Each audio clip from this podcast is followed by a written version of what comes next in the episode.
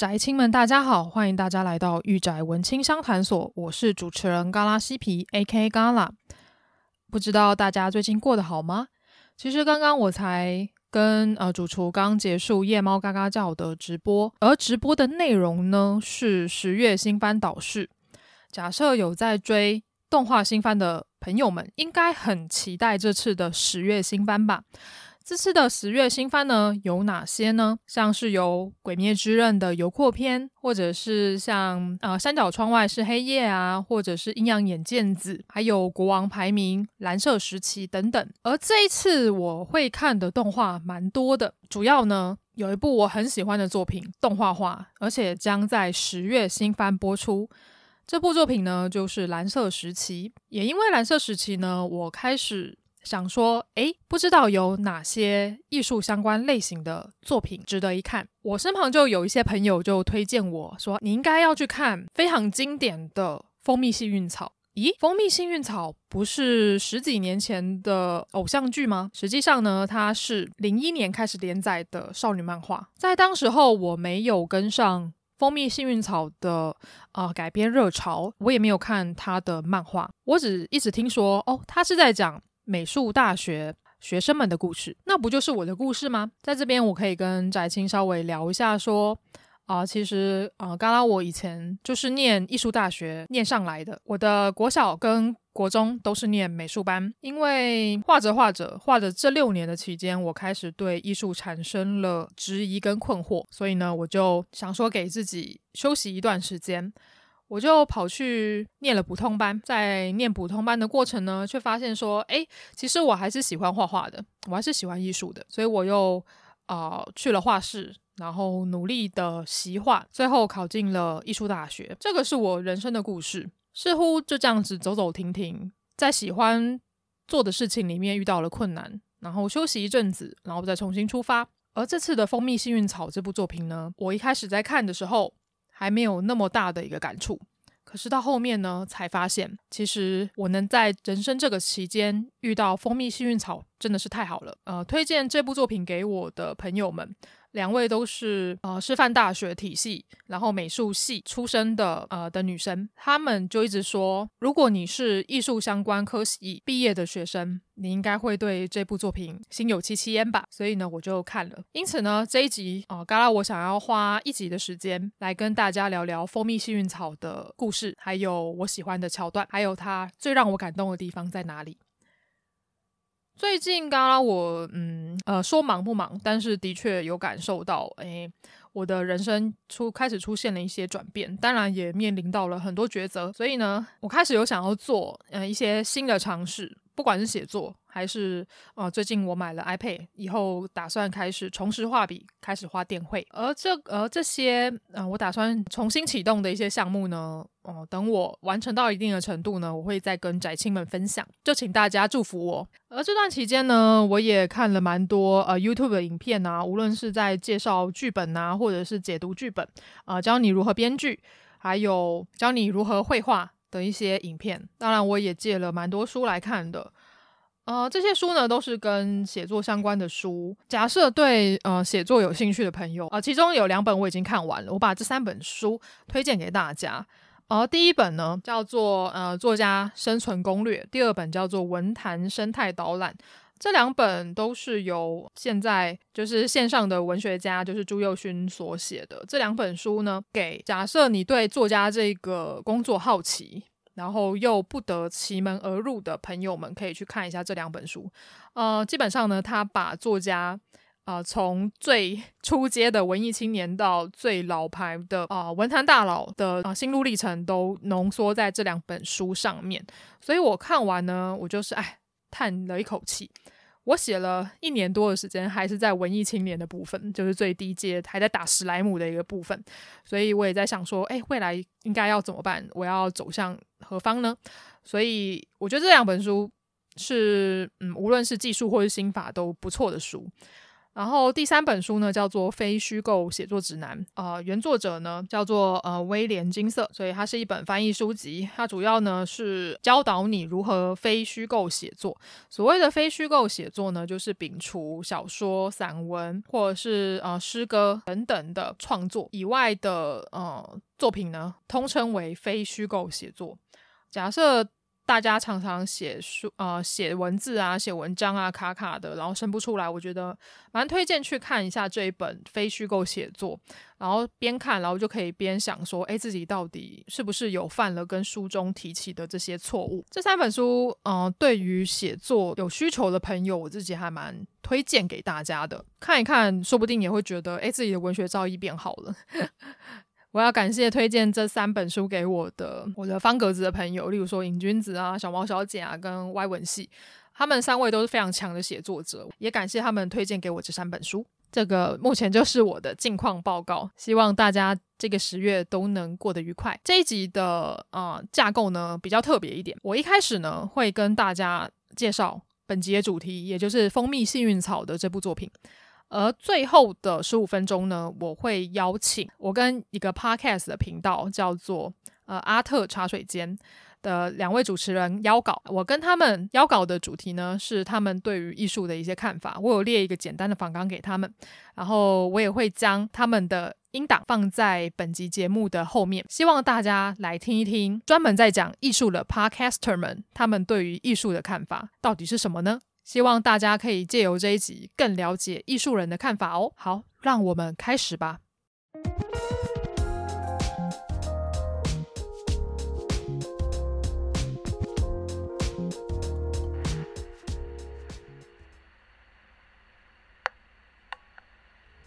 玉宅文青商谈所是个关注于次文化、流行文化、ACG、电影、戏剧、艺术的 Podcast 频道。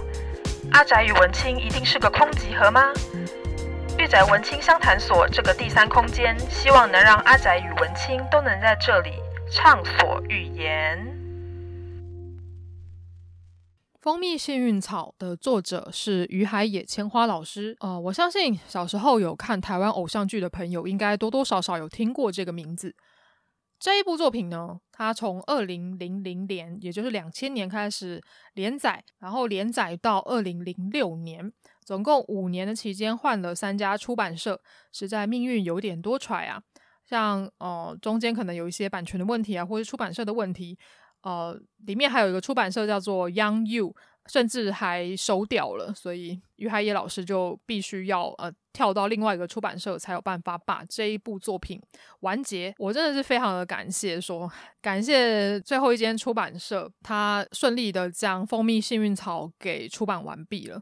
因为我看完《蜂蜜幸运草》这部作品呢，我认真的觉得它算是我呃少女漫画榜上的前五名，当之无愧。在当初。啊，推荐给我的朋友就是强力推荐的时候呢，我还有一点犹豫，说，哎，我到底要不要去看呢？因为我一直觉得我现在是跟少女漫画比较脱节的一个呃年纪了。可是我在看完之后，我就发现说，哎，《蜂蜜幸运草》这部作品呢，其实它并不是单纯只给少女们看的。因为里面的五位主角呢都是大学生，他会遇到人生很重大的一个转捩点。而于海野老师呢，他非常擅长的少女漫画的风格呢，也不是那种很甜腻的爱情，它里面用一种很小说体的独白啊，或者是非常意义深远的对话而闻名。所以呢，无论在什么年纪来看这部作品呢，我觉得都非常的好看，然后甚至会让人觉得很感动。《蜂蜜幸运草》也获得了第二十七届讲谈社漫画赏少女部门的最佳作品，而且也获选为二零零五年第九回日本文部省文化厅媒体艺术季动画部门推荐作品。在连载的期间呢，从二零零五年开始，《蜂蜜幸运草》就被改编成了啊、呃、动画，一共二十四集。并且在二零零五年的七月呢，在日本播放了真人版的电影。真人版电影演出群也是非常的豪华，例如说女主角小玉呢，就是由苍井优所饰演；像啊、男主角山田呢，就是伊势谷友介；然后另一位男主角竹本呢，是啊、呃、阿拉西里面的樱井翔。都是非常大咖的配置。另外呢，除了真人版电影呢，日本电视台也推出了日剧。然后台湾呢，在二零零八年则是播出了由台湾演员演出的呃台剧。不过真的不要问我，我只有看过漫画版，我就是一次干完了十集。至于动画版呢，跟台剧啊、日剧啊、日本的电影版，我全都 没有看，我都只有看预告而已。呃，我觉得单纯以角色的选角来讲的话，我会蛮推呃日本的电影版。真人电影版呢，啊、第一，我真的觉得苍井优真的长得太美了，她长得好可爱哦。啊、虽然如果大家有在追日剧的话，大家应该都会知道说，其实苍井优，呃，无论是在《神剑闯江湖》里面，她饰演小惠嘛，医生小惠，然后另外还有啊、像是在呃日剧《虎与龙》里面，她演服装店店员，一个女配角，她呈现出来的样貌都是不一样的。例如说高和惠，她是一个非常有点冷酷，然后喜欢剑心的一个神秘女医师，然后在《虎与龙》里面，她演的女店员呢，则是。非常倾向恋爱，有点傻妹的那种感觉。而这次她在电影版演的小玉呢，是一位呃非常厉害的天才绘画少女，所以她带给人的感觉都不太一样。所以我觉得，嗯，真人版的电影如果真的要我选的话，就是这三部啊、真人版电影、台剧还是日剧呢，我应该会想看的是真人版的电影。而台剧呢，因为现在年代久远了，可能也找不太到所谓的片源。可是呢，我自己有去看一下，呃，YouTube 上面大家剪辑的一些影片。该怎么说呢？虽然说它里面的演员都是一时之选，都非常的厉害。例如说，里面有彭于晏啊，里面有郑元畅啊，然后甚至还有张钧甯。诶，里面的小玉是由呃日本的一个可爱的女演员所饰演的。那时候就看到就觉得哇，这个这个演员列表真的是非常的厉害哦。虽然我。虽然我不太喜欢，虽然我不太喜欢里面的主本，他竟然是妹妹头的一个长相，我就觉得你怎么会这个样子？不过呢。里面都是男的帅，女的美，但唯一让我比较无法接受的，应该是，嗯，我觉得在当时台湾的呃偶像剧很多都是呃买日本的版权，然后来台湾这边拍摄，所以他对于日本的呃剧本呢，他对日本的原作一定会有很大的一个改动，改成台湾人当时喜欢的一个胃口，所以里面会有充斥一些我觉得嗯现在看起来会觉得很尴尬癌发作的一些台词，如果大家。可能跟我差不多年纪的话，应该会对于当时的《紫禁之巅》啊，或者是对于当时的《西街少年》啊，里面那种耍酷耍帅，然后就硬要谈恋爱的那种感觉，就是余悸犹存吧，就是心有戚戚焉。小时候看会觉得哇，好酷哦，好帅哦，但是现在回去看就会觉得哇，真的尴尬满点，就是不知道为什么当时的演员讲出那个台词，你就会觉得全身的鸡皮疙瘩都立起来了。这种感觉就是，反而会比啊要打去练武士打的这一句台词还要让人家感到困惑吧。然后又加上啊、其实《蜂蜜幸运草》里面的感情纠葛非常的复杂哦。就是当台剧的 MV 剪出来，台剧里面的一些片段啊、预告剪出来的时候，我觉得，嗯，这是《蜂蜜幸运草》吗？就感觉有点奇怪。不过呢，我相信在当时候有跟到。呃，台剧版的《蜂蜜幸运草》的朋友应该也是看得还蛮开心的吧？假设你有看完台剧版的《蜂蜜幸运草》，拜托，请告诉我到底当时候你觉得好不好看？还有，如果你看完原版的《蜂蜜幸运草》，然后又看了可能其他呃影剧的版本的《蜂蜜幸运草》，也欢迎看过这两个媒介的朋友 也告诉我说，这两个媒介你看的是哪个版本？然后这两个媒介到底差在哪里？我真的非常好奇。《蜂蜜幸运草》的作者于海野千花老师呢，他是东京人，然后他是东京都工艺高等学校设计科毕业的。比较有趣的是，他在毕业之后就进入了设计公司就业，而且呢，他曾经以《灌篮高手》的作品进行 二次创作的同人活动。我觉得这还蛮有趣的，就原来我那么尊敬的于海野老师，他以前也当过同人的啊、同人作家。而《蜂蜜幸运草》呢，就是他的代表作。我非常喜欢于海野老师他的画风哦。啊、假设有看《蜂蜜幸运草》或者是于海野老师他其他的作品，例如说他有短篇，他有短篇集叫做《Spy 卡》，然后跟后来的《三月的狮子》这些作品，可以从啊、老师的风格里面可以看到他有非常浓厚的绘本的风格。他画的女生非常的可爱，有圆圆的大眼睛、卷发或者是长直发。然后看起来有点像森林里面的小精灵，然后男生呢看起来都高高瘦瘦的，然后看起来有点文青的样子。而且我发现，呃，我从几部作品，例如说像《三月的狮子》啊，《蜂蜜幸运草》啊，还有《冬至伊甸》这些老师的作品里面，发现说，诶，其实老师非常喜欢以呃黑头发，然后或者是戴着眼镜的男生当主角，女主角呢，通常都是呃个头比较娇小，然后有点可爱的。有点娇小的一个女生，或者是她会再安排一个比较高的女配角，然后跟这个比较娇小的女主角呢做了一个对比。老师非常擅长群像剧，他擅长群像剧的部分就可以从哦这次的《蜂蜜幸运草》里面看得出来，它里面拉出了好几段感情线，但是又把这些感情线收尾的非常的彻底。而且每一个角色的故事都有把它补完，不会让人家觉得，诶，你好像只有顾 A 角色就没有顾 B 角色的感觉。这一点我觉得于海野老师他非常的厉害。而他的《三月的狮子》呢，也是非常特别的一部作品，因为《蜂蜜幸运草》它是以美术大学的学生为舞台而创作出来的作品，《三月的狮子》呢，则是由职业骑士，不是 rider，而是下棋的棋，骑士为舞台的。一部作品，这两部作品呢，都是会让人热泪盈眶的作品，我觉得都非常好看，而且都有动画化，而且也有真人版电影，所以我强烈的推荐大家都可以去看《蜂蜜幸运草》跟《三月的狮子》。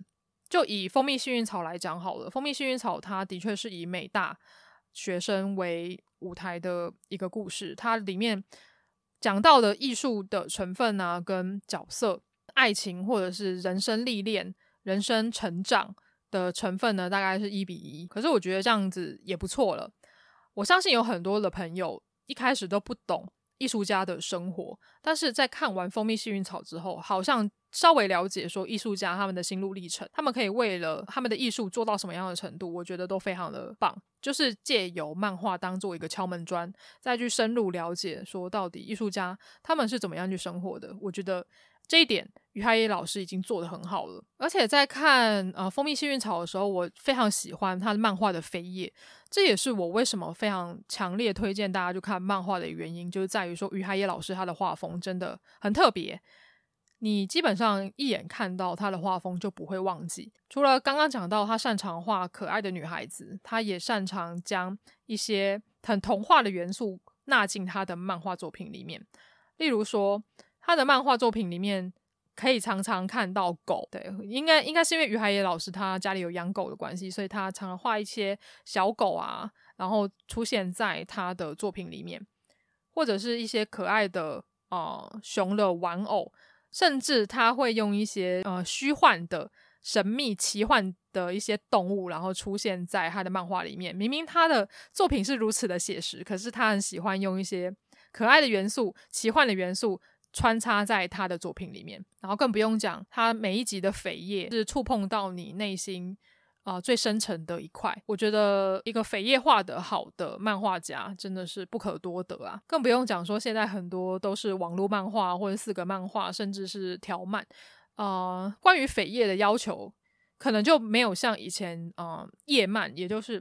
呃，翻阅的纸本漫画来比的话，可能呃，现在来讲，扉页好像稍微比较没那么重要了。可是我觉得于海野老师他对于扉页的掌握真的是做得非常的棒哦，而且他的扉页就是每一张扉页都可以单独的把它放进画册里面，完整度非常的高。有机会的话，我也想要去买于海野老师的画册。其实一开始在看《蜂蜜幸运草》的时候，我知道它是呃群像剧。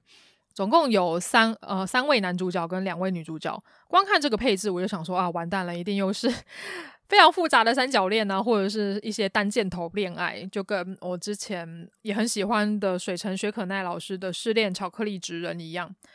对，这部作品也很多三角恋，但是它呈现的方式跟《失恋巧克力职人》是完全不一样的。一开始呢。就问大家一个问题：假设你一见钟情，但是你知道你跟这个你一见钟情的对象可能没有办法走到最后，你会选择怎么做呢？我现在讲的就是男主角主本所遇到的一个状况。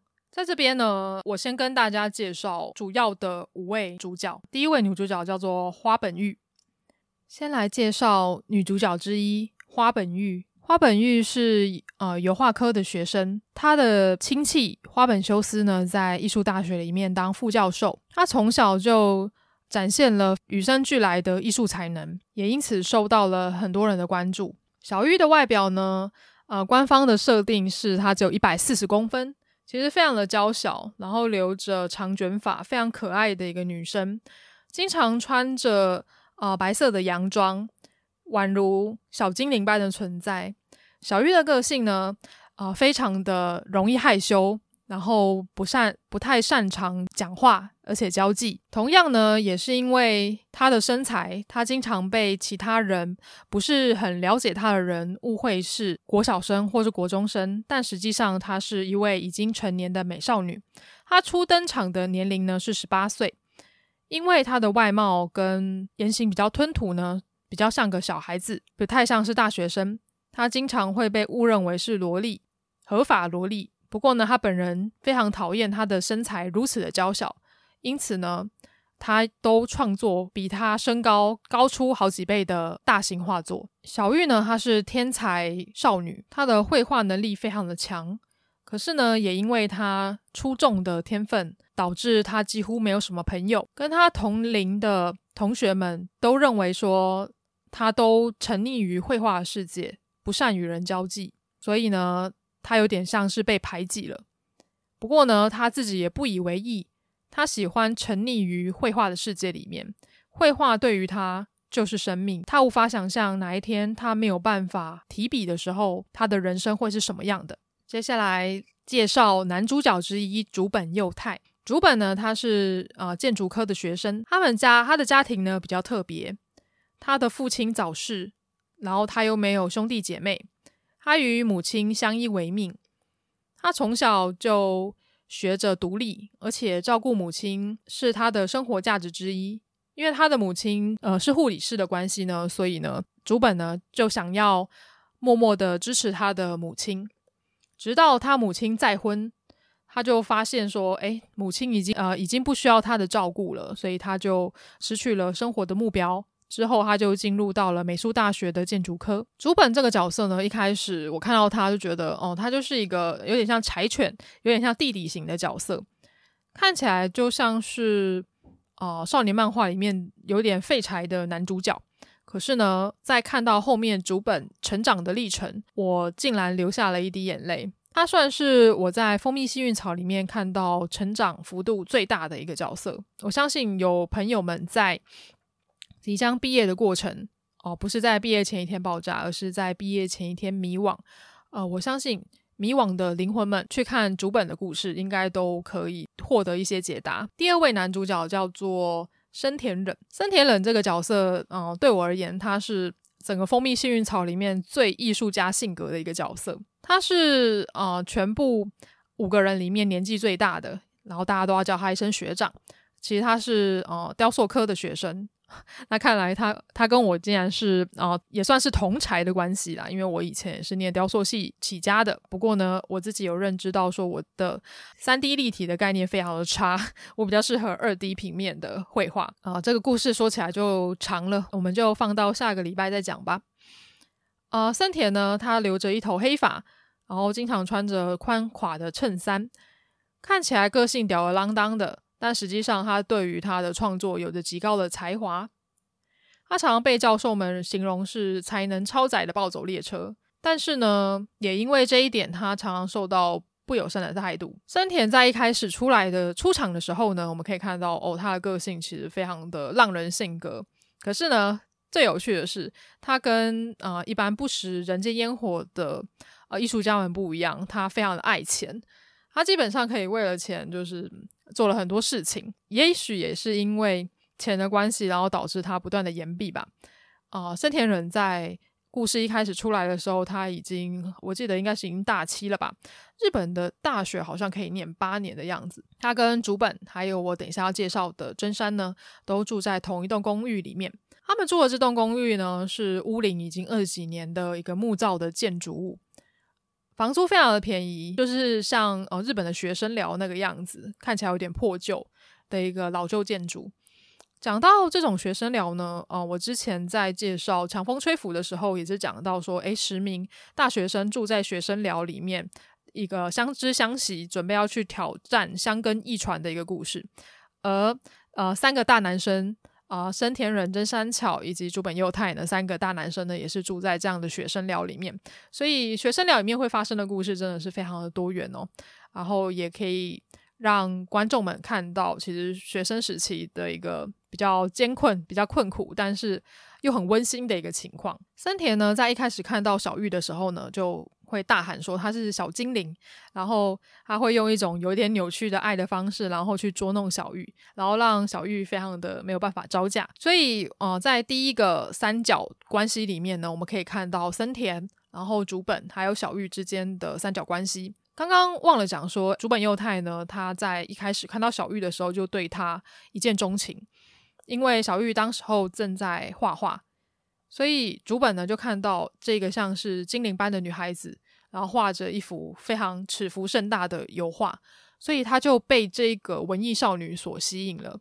在当时，竹本呢，他内心所想起的一个独白呢是：这是一眼瞬间坠入爱河的瞬间。他对于小玉一见钟情之后呢，他跟小玉也。产生出了友谊的关系，跟一开始小玉对于森田的惧怕感差蛮多的。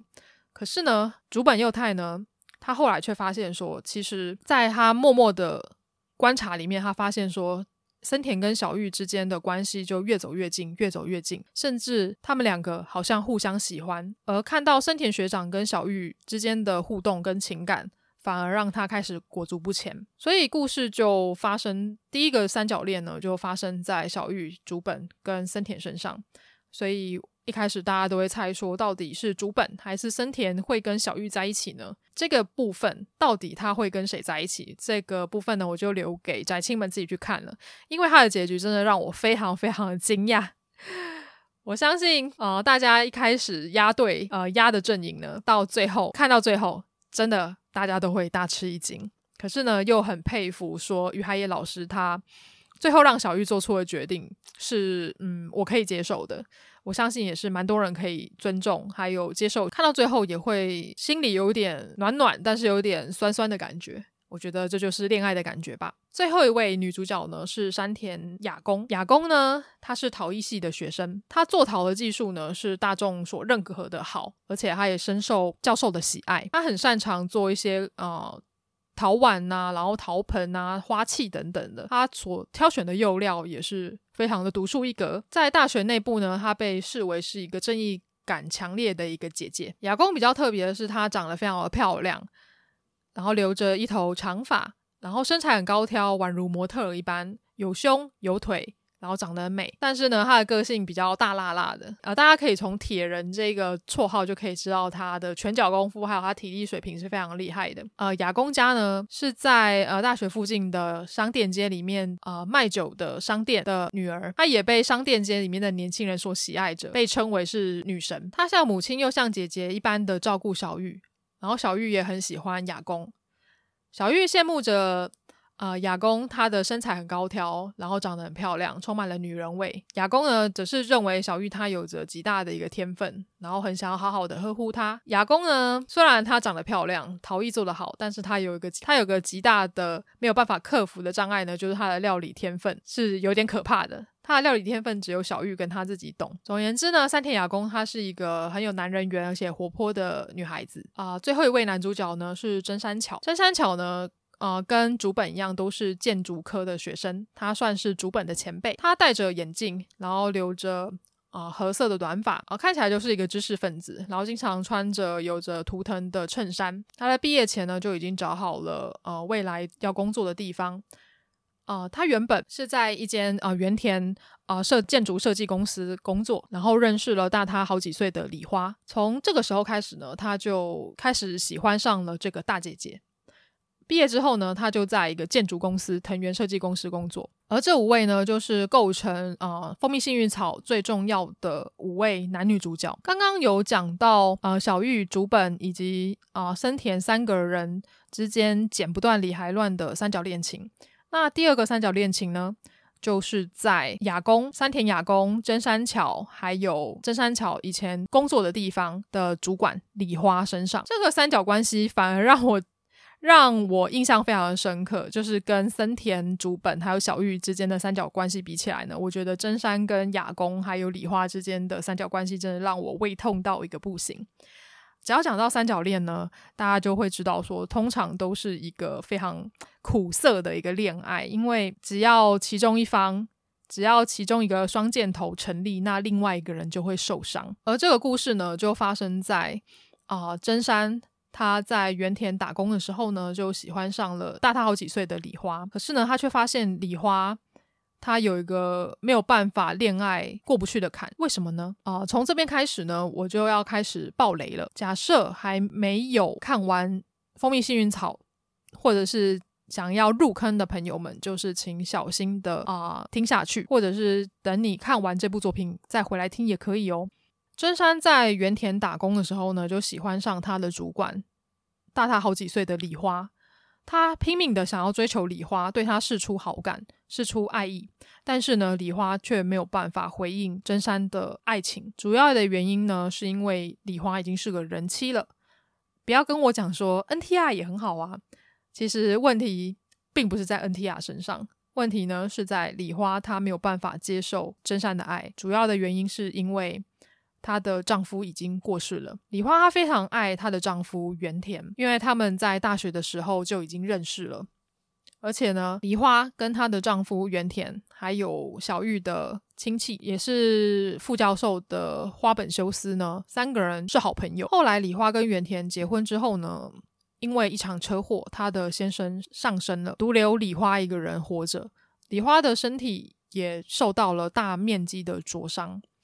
这个灼伤呢，在他的身体上面形成了非常大的一个疤痕，而这个疤痕同样也存在他的心底。在夜深人静的时候，他好几次都想要轻生，他的身体也越来越虚弱，他没有办法忘记他的已经死去的老公。真山有一次发现梨花倒在浴缸旁边，还以为他没有生命迹象，赶紧抱起他孱弱的身体，把他送到医院。这个时候，真山就觉得。也许真山就觉得他没有办法放弃这样一个像林黛玉，然后这样虚弱却美丽的女性，所以他一直都喜欢梨花。但是他同样也意识到说雅公也喜欢着他。如果要问雅公为什么喜欢真山，他自己也说不出来。旁人看可能会以为雅公就是一个雏鸟的心态吧，像一个情窦初开的少女，或者是刚呃破蛋而出，然后看到母亲的雏鸟。就认定他是他一辈子的要追求的对象。真山也不断问着雅公说：“为什么你要喜欢我呢？我并没有你想象中的那么好。”可是真山在雅公的眼前就是如此的闪耀。只要真山对他做的任何的事情，他都觉得充满了幸福。可是雅公后来也知道说，真山他的心是在李花身上。所以呢，我看着雅公不断付出的心，不断付出的情感。然后一直无法得到回报，我就觉得非常的痛苦。可是雅公他却没有办法克制喜欢真山的心情，所以当真山跟梨花互动，或者是当真山非常呵护着梨花的时候，雅公的心就像是要碎了一样。除了这两个三角恋情之外呢，其实我觉得于海野老师他在描写其他配角人物也描写得非常好啊、尤其是啊、像真山他。后来工作的呃藤原建筑设计工作室呢，其实里面有很多很重要的角色，例如说像是真山的同事啊、呃、野工匠，还有还还有像是呃藤原建筑设计工作室啊、真山的前辈小主管，也就是美和子，这些角色都是非常角色刻画的非常的立体，然后他们的存在也非常重要，然后甚至是没有他们就没有办法推进剧情的重要配角。其实一开始在看呃蜂蜜幸运草的时候。哦，他前面是花了很多的篇幅在搞笑，然后在推动剧情，所以我一开始看到哦，于海野老师的搞笑方式，我有点有点没有办法招架，所以我那时候也是觉得说，诶，这个是艺术大学的故事嘛，就里面的人物都非常的浮夸，然后里面的反应也非常的夸张，非常的大。不过我后来才发现说，于海野老师他除了搞笑的桥段。之外呢，他在描写人物心境的桥段描写的非常非常的好，所以他在呃中间中间跟后半段的剧情呢，其实搞笑的桥段就越来越少了，反而是增加了角色的独白跟心理戏，还有每个角色的过去跟他们遇到的人生课题。我也很喜欢于海野老师，他将角色的独白设计的跟小说一样的美。我在这边可以稍微跟大家分享一下我很喜欢的角色独白。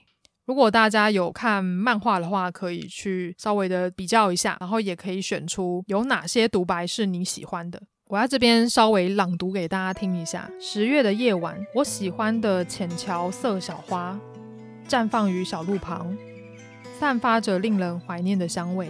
当全世界都知道雅公喜欢真山，然后真山自己也意识到雅公喜欢他，可是呢，他就把亚公当做好朋友一样的对待。但是亚公因为他很喜欢真山，他就觉得真山对他。做的一些小动作呢，都会让他心跳加速。他没有办法放弃他对真山的一个感情。而这个时候，呃，所谓的男二就出现了。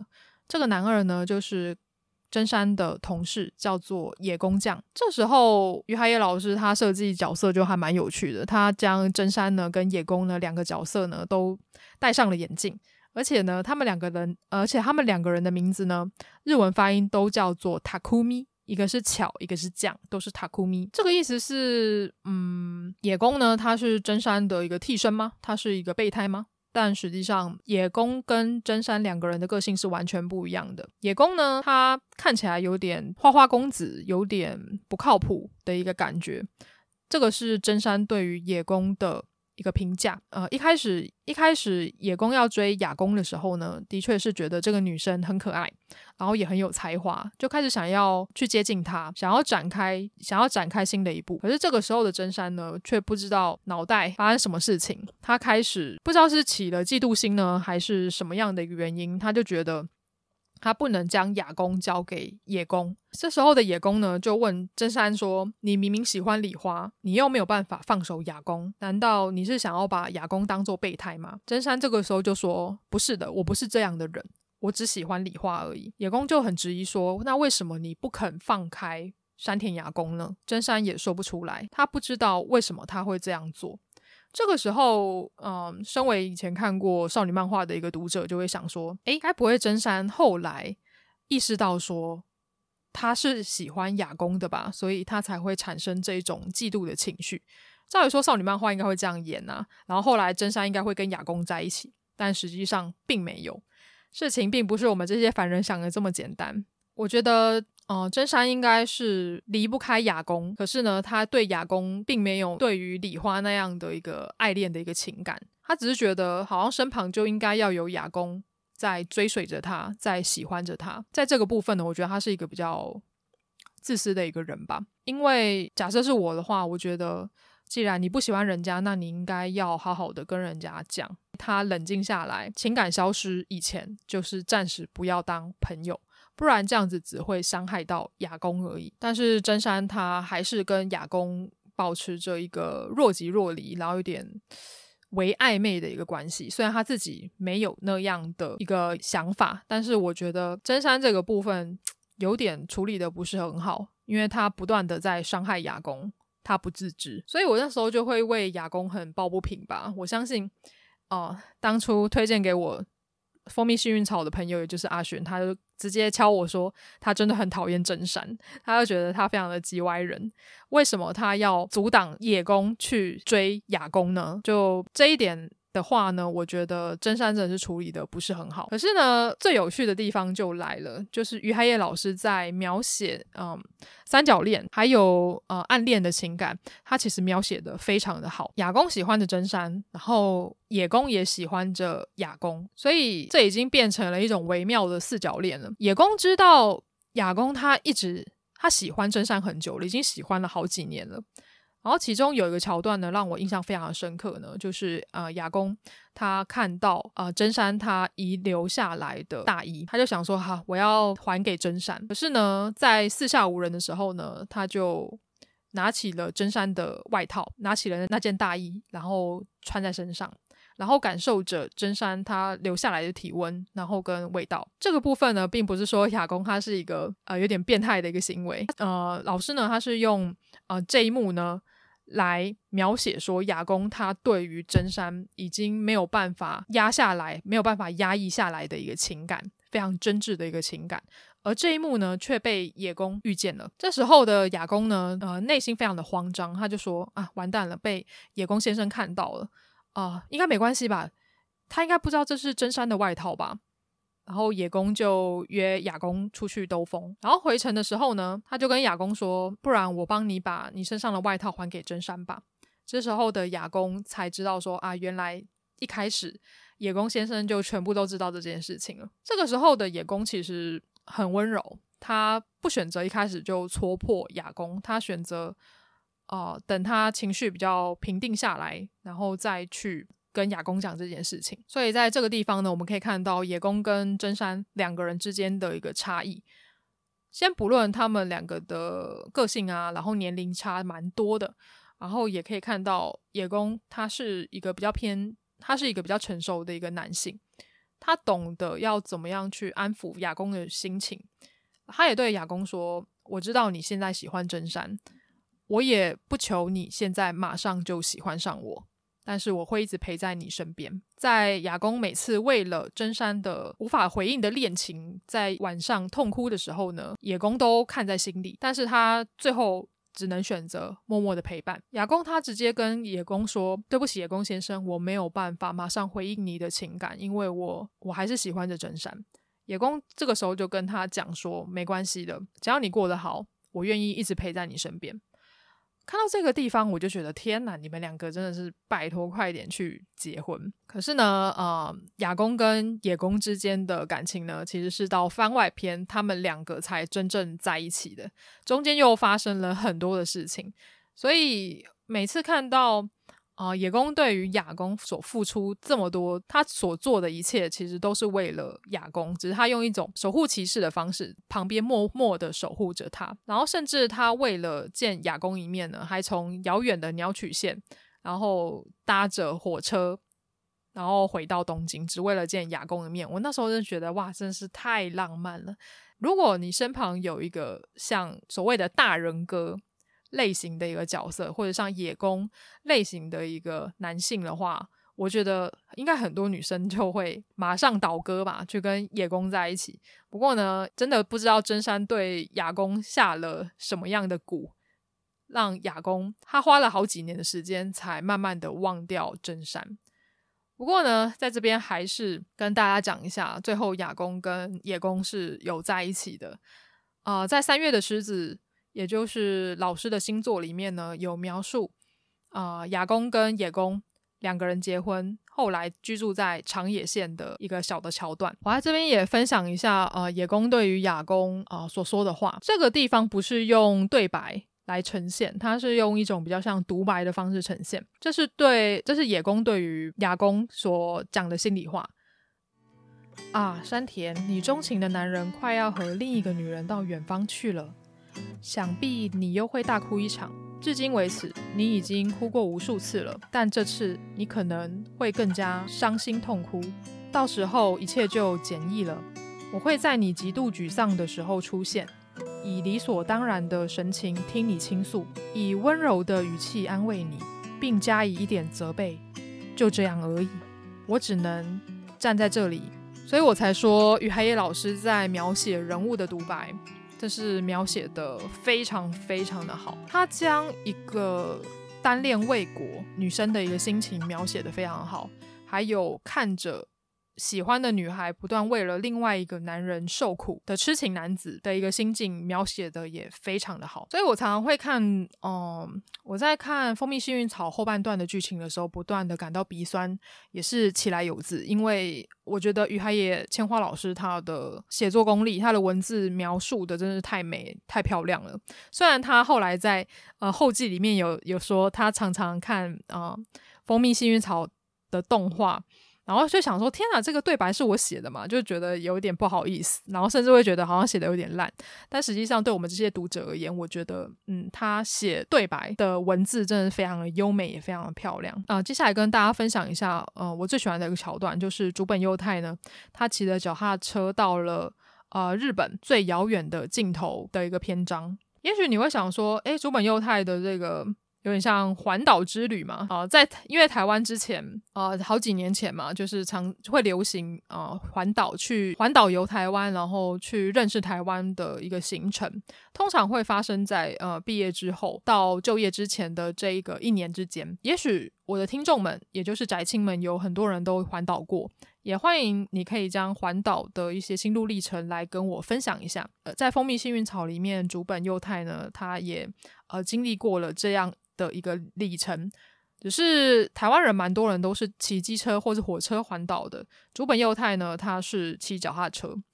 而他环岛的一个主要的原因呢，其实还蛮有趣的。他就是他就是想要知道说，假设他骑着脚踏车不停的往前骑，他会骑到哪里？结果他就一路。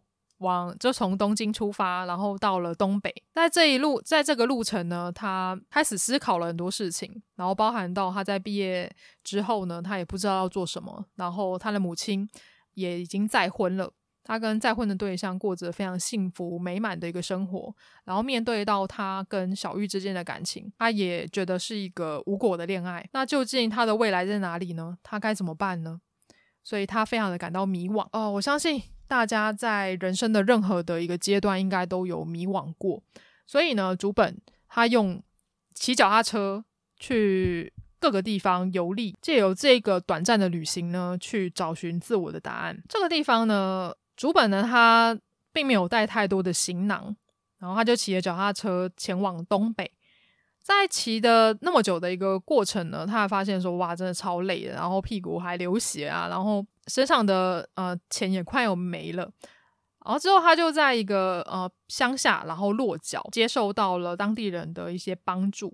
他就在一个小村庄里面打工为生，恰巧也在当地遇到了很和善的大哥跟大姐们。里面有位老先生呢，他看到竹本这么辛勤的工作，然后就。语重心长的跟他讲了：“你明天离开这里吧。你说过不知道自己可以踩到哪里去，所以现在仍没有答案。与其在这里呆呆的笑着，倒不如离开这里，一直踩着脚踏车到你满意为止。呃，要迷茫的时候就迷茫，要走的时候就走，不需要刻意找答案。再说，答案根本不存在，一切都只不过是自己真的尽情的做过了吗？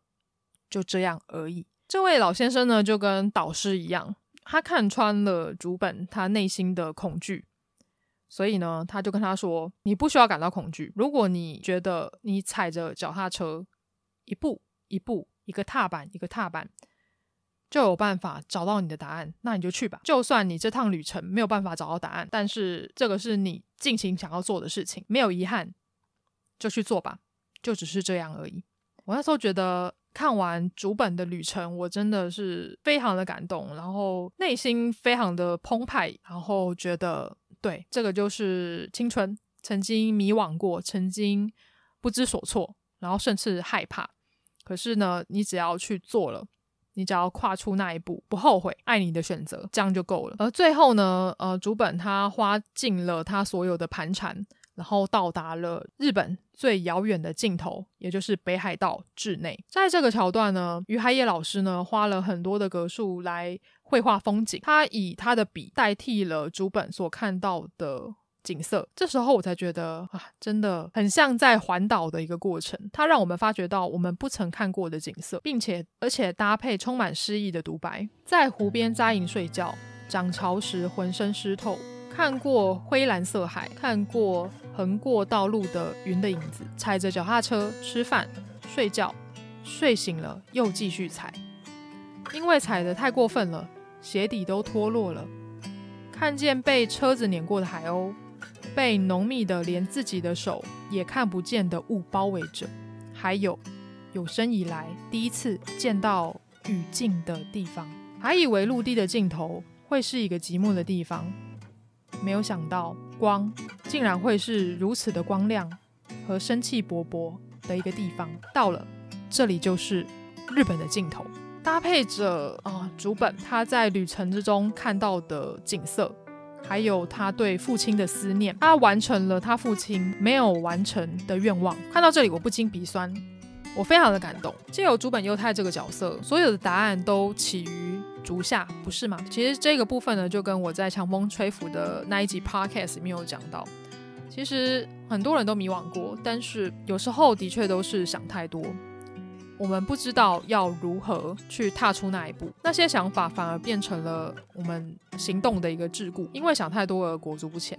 但实际上，找答案这件事情说难不难，说简单不简单，就是你愿不愿意踩下第一个踏板，或是迈开第一步。我希望大家都可以去看哦，呃《蜂蜜幸运草》这一部漫画或是动画。如果有人问我说，你觉得《蜂蜜幸运草》是什么样类型的作品？我会跟他说，这是一部充满人生哲理，还有自我成长的一个故事。他要讲的东西，可能是彷徨的青春，可能是无果的恋爱，可能是一个执着，还有找寻答案的一个过程。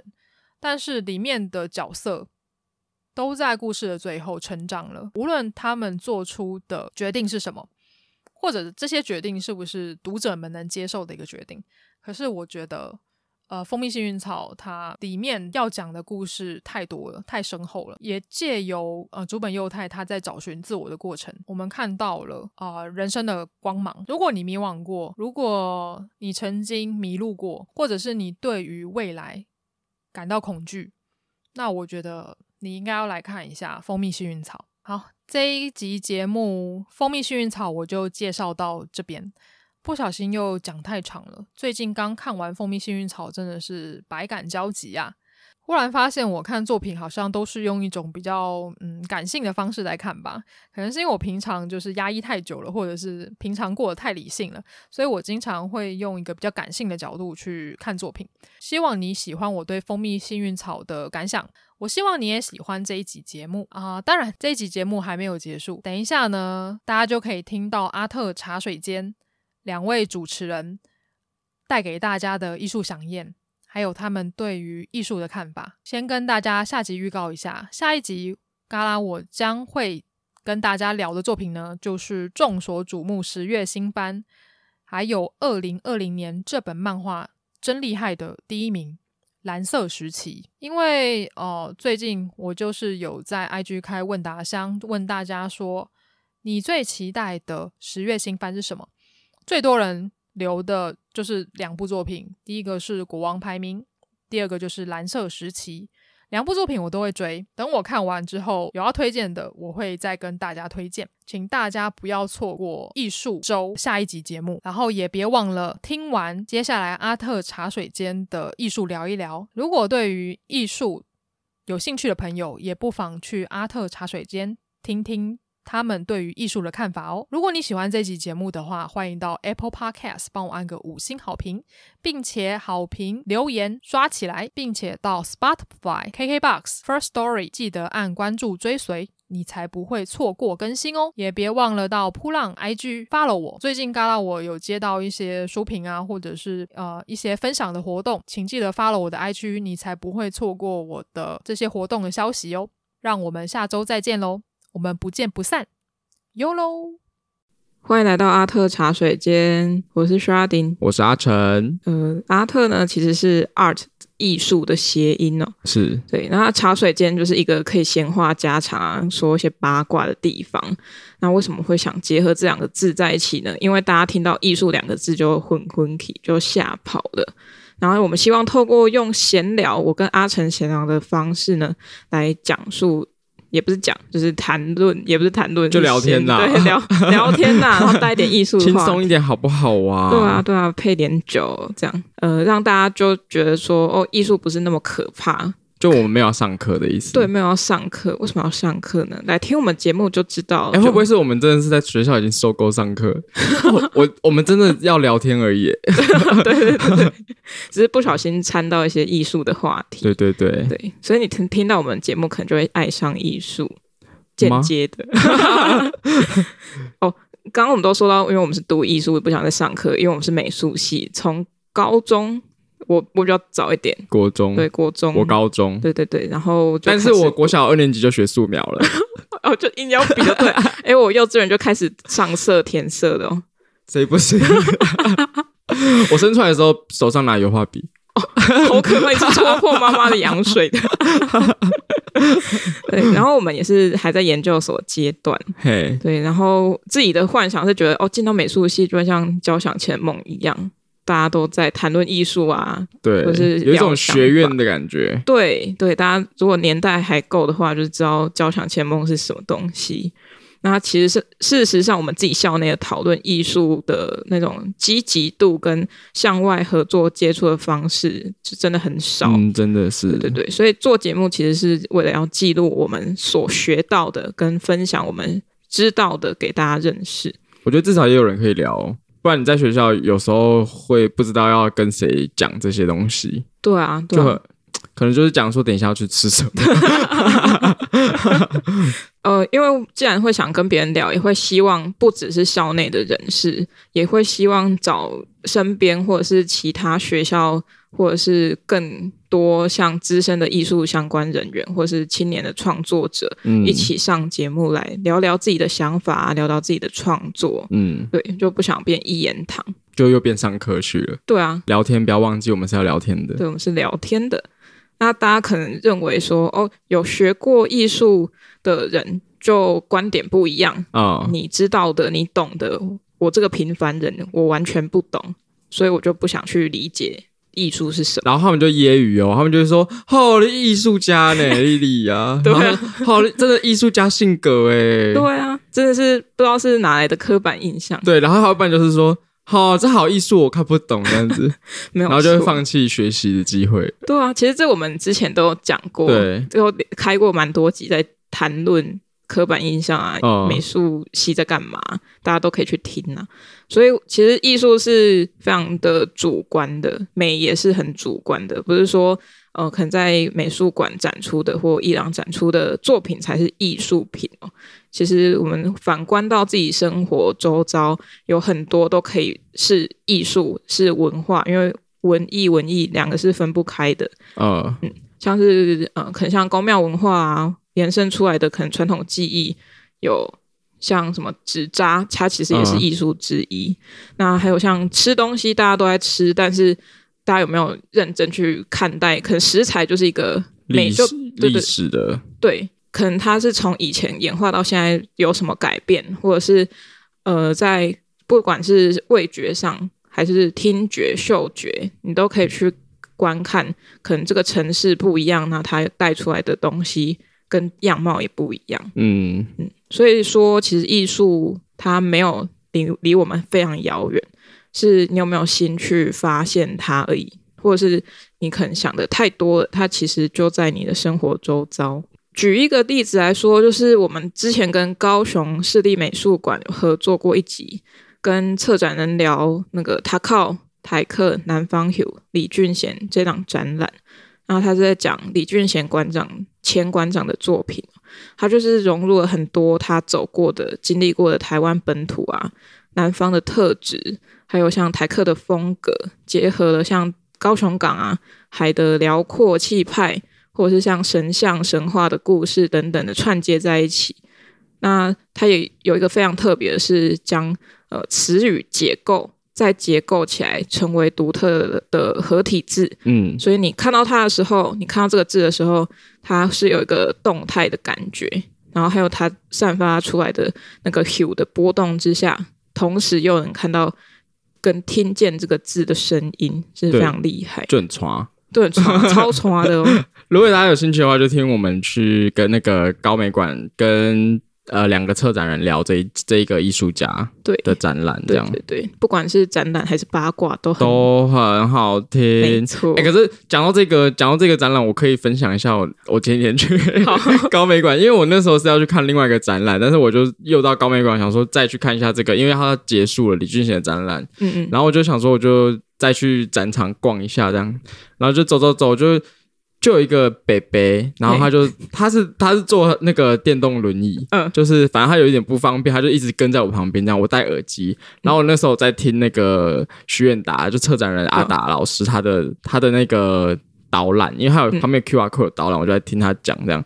然后结果我就是一直感觉到后面有人跟着我，我就 我就回头去看，我就把耳机拿下来，我说什么事吗？他就说年轻人你，你你看懂这个展览吗？然后他就一直要跟我问这个展览，我就内心想说，哇，我身为是一个 podcast 艺术 podcast 的主持人，然后又访过这个。策展人，然后就很，我想说我很热心，我要跟他讲解这一个这一个展览是怎么一回事，我就跟他介绍，哇，李俊贤是谁啊？高雄前馆长啊，巴拉巴拉巴拉巴拉，然后就跟他讲一大堆，然后讲了我自己讲了很久之后，他就说他就开始就是跟我分享说他也很喜欢艺术啊什么的，然后他有给我看他画的画，其实真的是不错，但是我看了哇，真的很厉害，我想说继续跟他深聊，他就说，哎，对了，那你有听过圣经吗？然后一整个凉掉，我想说。不会吧？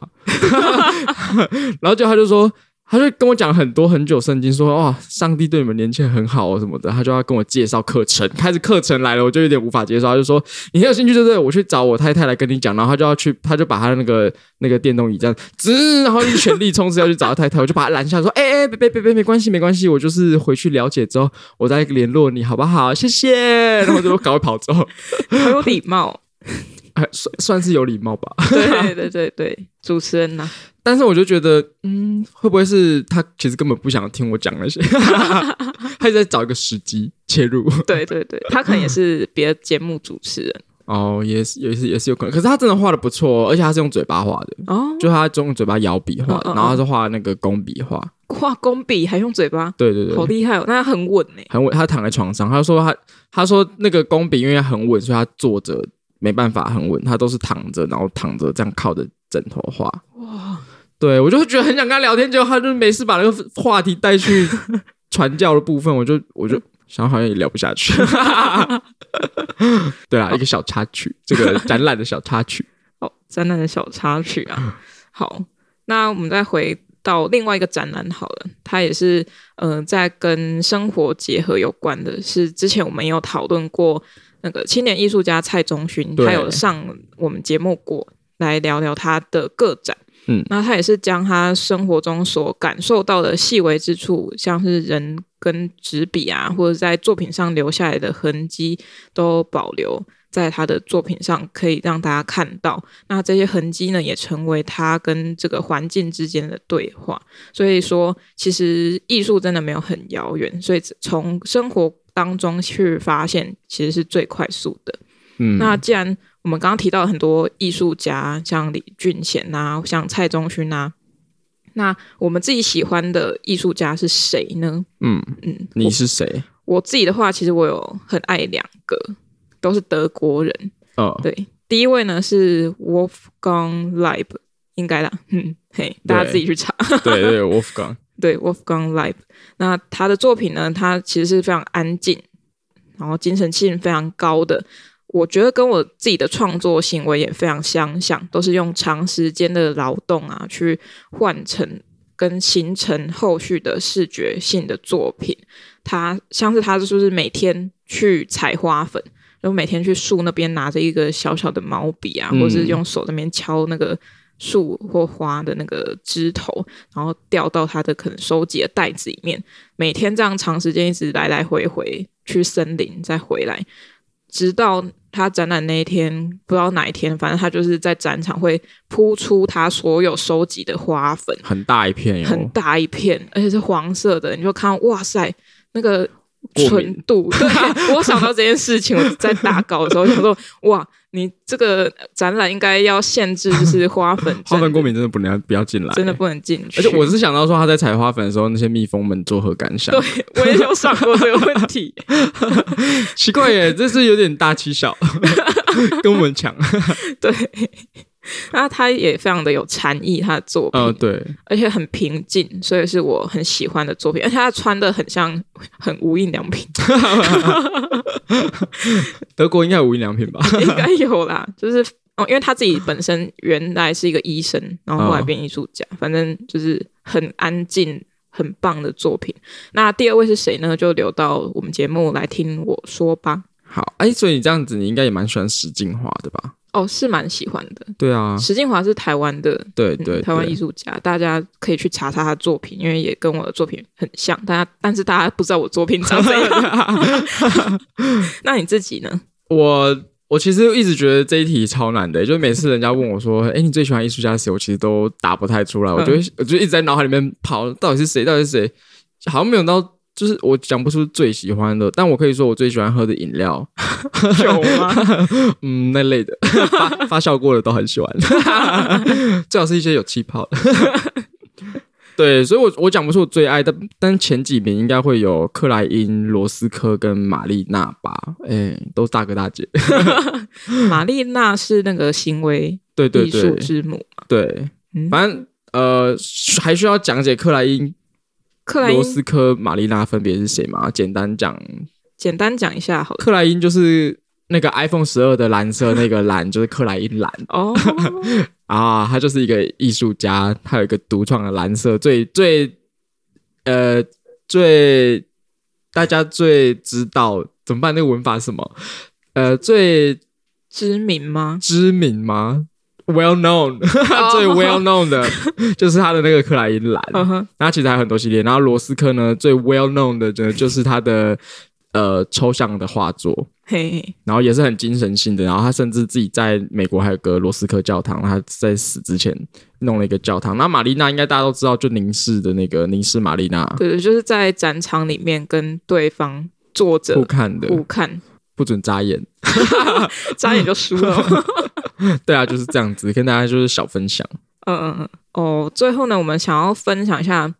呃，我们做节目其实做到现在已经一年多了，嗯、那其实也有一些期许啦，因为我们擅长的其实是在视觉艺术的部分，毕竟我们是这个起家的。对，但是艺术其实是百百款，超多种类，有音乐啊、舞蹈啊，还是呃剧场表演，或是更多东西，其实我们也不是很熟悉，嗯、但是我们还是希望可以透过节目去让更多人了解说。艺术不是只有视觉艺术这一块，嗯，当然我们自己不管是分支出来的，像表演艺术或是行为艺术，其实它也有涵盖了一些一些表演的成分在里面，嗯，所以我们也会希望各界像是音乐表演或电影等等的朋友，可以来跟我们聊聊，说你这个相关领域，或是你的专长，或是你这个创作之下，你有什么想法？然后我们之前也有邀请过，像是我们的好朋友。